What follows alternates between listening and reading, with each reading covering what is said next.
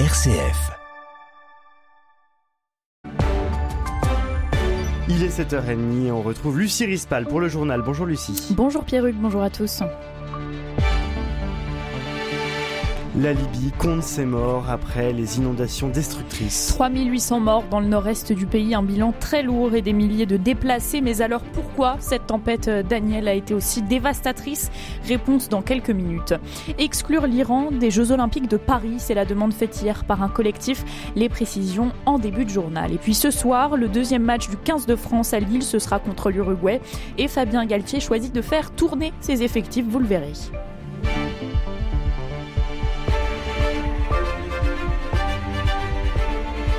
En Libye, le bilan augmente déjà 3800 morts dans le nord-est après ces inondations meurtrières. Au moins 30 000 euh, personnes dans la ville de Derna ont été déplacées sur les 100 000 habitants que comptait cette euh, ville, chiffre de l'Organisation internationale pour l'immigration, soit près de 30% de la population de cette localité. Des pannes d'électricité généralisées euh, s'ajoutent et limitent les contacts. Mais alors pourquoi cette tempête Daniel a-t-elle été aussi meurtrière et aussi dévastatrice dans le pays? La réponse tient en deux éléments climatique mais aussi politique. Précision de Baptiste Madinier. Sur le plan climatique, on sait déjà qu'après être passée par la Grèce, la tempête Daniel a glissé sur la mer Méditerranée où elle s'est rechargée avant de verser ses pluies diluviennes sur la Libye. Or, ces ouragans méditerranéens sont renforcés par la chaleur de l'eau de la mer. Il se trouve justement que les eaux de la Méditerranée sont actuellement 2 à 3 degrés plus chauds que d'habitude. Ensuite, sur le plan politique, la tempête a frappé une Libye affaiblie par 12 ans de guerre et divisée en deux. Derna, la ville dévastée, est sous contrôle du maréchal Haftar, qui considère cette localité ainsi que ses habitants comme vérolés. Derna a en fait été euh, la dernière ville reprise par Haftar en 2018 aux mains des islamistes. Depuis, elle est ostracisée, selon Jalel Archaoui, spécialiste de la Même si la guerre euh, s'est terminée, le siège a été enlevé, etc., il y a eu toujours un, traitement différent. Il y a cette tendance qui consiste à penser que la population est porteuse de troubles, qu'elle est euh, fauteuse de troubles. La ville de Derna, c'est vraiment une municipalité avec un statut extrêmement différent du reste de la Cyrénaïque. Une ville qui souffre beaucoup, qui est ostracisée, qui est marginalisée, qui est méprisée, qui est infantilisée, qui est isolée. Encore plus que le reste du pays, Derna a donc souffert de l'absence de grands travaux, notamment dans les infrastructures, depuis 12 ans en Libye. L'Union européenne a d'ailleurs débloqué une première enveloppe de 500 000 euros pour répondre aux besoins les plus urgents des Libyens. Le tremblement de terre qui a frappé vendredi soir une partie du Maroc a fait, lui, 2946 morts et 5674 blessés selon un dernier bilan officiel hier soir, tandis que les recherches, elles, se poursuivent dans les villages sinistrés de l'Atlas. Le président russe Vladimir Poutine a accepté de se rendre en Corée du Nord sur invitation de Kim Jong-un. Nouvelle invitation après la visite hier de Kim Jong-un en Russie. D'ailleurs, rien n'a été communiqué officiellement concernant un éventuel euh, accord pour des livraisons de matériel militaire euh, pour la guerre en Ukraine. Exclure l'Iran des JO de Paris, c'est la demande faite hier par un collectif. Collectif composé notamment de l'ancien euh, champion du monde de, boxe Mayar Monchipour et de la prix Nobel de la paix iranienne Shirin Ebadi. Ce collectif a envoyé un courrier au CIO estimant que Téhéran viole la charte olympique et son principe de non-discrimination dans le sport, que ce soit la couleur de peau, la langue et l'orientation sexuelle. Le régime iranien interdit de nombreux sports aux femmes, dont la boxe par exemple. Frédéric Thirier est l'avocat qui a formulé la demande auprès du Comité international olympique. Écoutez.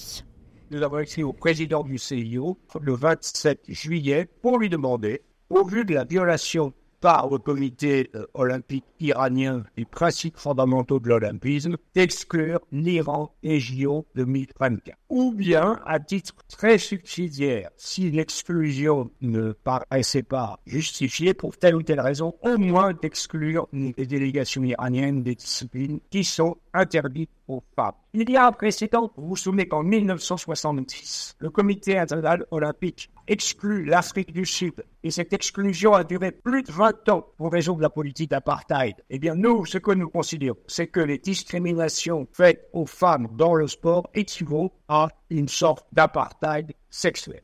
Et un an après les violentes répressions consécutives à la mort de Masha Amini, que reste-t-il de cette contestation? On en parle avec Azadekian, sociologue iranienne, qui sera avec nous à partir de 8h10. En France, une personne est morte après avoir mangé des sardines en conserve dans un restaurant de Bordeaux. 12 autres sont à l'hôpital car atteintes du botulisme, cette euh, maladie neurologique grave et rare. Il pourrait y avoir de nouveaux cas selon le directeur euh, de l'Agence régionale de santé de Nouvelle-Aquitaine. Presque 400 décès de plus que la normale ont été recensés en France pendant la canicule qui a frappé 52 départements. C'était du 11 au 26 août dernier. C'est une information de l'Agence euh, Santé publique France publiée hier. 4, 40 000 pardon, personnes, elles, sont privées d'eau potable actuellement en France. C'est ce qu'affirme Christophe Béchu dans un entretien accordé à Libération. Le ministre de la Transition écologique a dévoilé ce chiffre en nette hausse. 189 communes sont actuellement privées d'eau potable. Ce nombre a plus que doublé depuis le dernier état des lieux euh, au 10 août. 85 communes n'avaient plus d'eau au robinet. Et puis deux détenus de Fleury-Mérogis se sont évadés lors d'une promenade en forêt de Fontainebleau. Les deux évadés âgés entre 20 et 30 ans sont toujours en fuite. Un mandat de recherche a été délivré pour les retrouver. Tout autre chose, Emmanuel Macron a nommé le 7 septembre Philippe Jost à la tête de l'établissement public pour la restauration et la conservation de la cathédrale Notre-Dame de Paris. Il succède au général Georges Lin décédé euh, brutalement mi-août. En choisissant euh, Philippe Jost, 20 jours seulement après la disparition du général Georges Lin, l'Élysée fait le choix de la continuité. Âgé de 63 ans, polytechnicien de formation, Philippe Jost a fait toute sa carrière dans la défense. C'est le général qui, au lendemain de l'incendie en 2019, l'avait fait venir auprès de lui pour redresser la cathédrale. Depuis quatre ans, ils, euh, formaient pardon, ensemble un tandem solide et étaient plus précisément chargés de la technicité des opérations. Philippe Jost euh, nous dit dans quel état d'esprit il reprend le flambeau.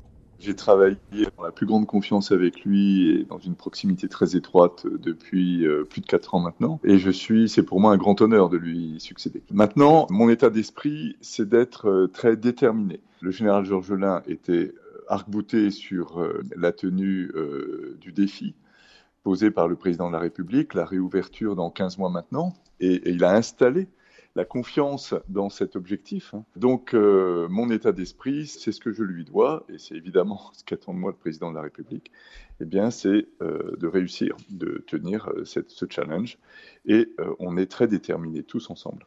Les rencontres méditerranéennes commencent dans trois jours. L'événement qui rassemblera les chrétiens du bassin méditerranéen à Marseille du 17 au 24 septembre permettra aux évêques de se rencontrer et de travailler ensemble sur des questions communes, migration, écologie, défis sociaux, autant de problématiques sur lesquelles ils seront invités à réfléchir ensemble. Mais pour cela, ils ne seront pas seuls. 70 jeunes de la Méditerranée seront invités à les rencontrer. Baptiste Marseillais accompagnera certains de ces jeunes en groupe écouté. Moi, je suis hyper heureux de ces rencontres méditerranéennes parce qu'elles impliquent justement des jeunes et des jeunes qui sont laïcs. Et moi, j'aime bien ce mouvement actuel de l'Église de donner de plus en plus la parole à des laïcs pour décentrer aussi, pour montrer que la, la parole est plurielle, que les expériences euh, spirituelles sont plurielles voit aussi, dans tout, le mouvement de canonisation, de plus en plus de laïcs, de gens qui ont des expériences autres.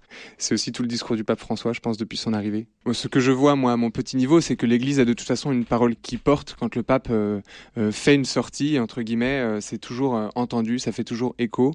on dit souvent l'Église est experte en humanité, donc l'Église a quelque chose à dire, je pense, au monde.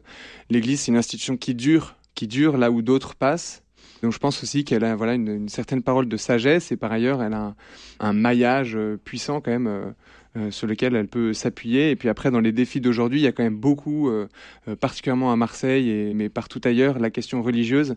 Et je pense que la parole ecclésiale et même plus précisément la parole papale, a vraiment quelque chose à dire. À propos de la visite du pape François à Marseille à présent, le président de la République pourrait assister à la grande messe pardon, du Vélodrome. Et un peu de sport pour finir avec la Coupe du Monde de rugby. Deuxième match des Bleus ce soir à Lille à 21h contre l'Uruguay. Euh, le sélectionneur Fabien Galtier a remanié son 15 de France pour faire tourner son effectif. La star Antoine Dupont est au repos et en poste de troisième ligne, ce sera Anthony Gelon qui fait son retour euh, après sept mois euh, avec une blessure grave. Écoutez-le. Ça fait quelques semaines maintenant que je, je m'y prépare. Je suis prêt à rejouer. Je m'entraîne dur tous les jours. Je m'entraînais dur toute la semaine dernière. Et je savais que ce match, il Fabien m'avait dit euh, c'est toi qui choisis maintenant le match que tu veux jouer. Chez Tib le plus vite possible. Moi, je me sens, je me sens prêt. Et, il m'a annoncé que j'étais euh, capitaine euh, ce week-end. Et, et ouais. J'étais très heureux, j'ai repensé à tous les moments durs depuis cette blessure. Mais après, je suis pas quelqu'un qui est très émotif, donc là maintenant, j'ai plus qu'une hâte, et que le coup d'envoi soit tapé. Ah, ça faisait du bien de, l'entendre. Anthony Gelon, on est prêt On est prêt pour le match ce soir ah bah évidemment, devant la télé, 21h. Vous avez vos petits sticks bleu, blanc, rouge Je vous pose la question. Alors non, je les mettrai pas ce ah, soir. Bah, mais, euh, mais ils sont là, ils sont là. Très bon match en tout cas, Lucie Rispal. On vous retrouve demain matin à partir de 7h30.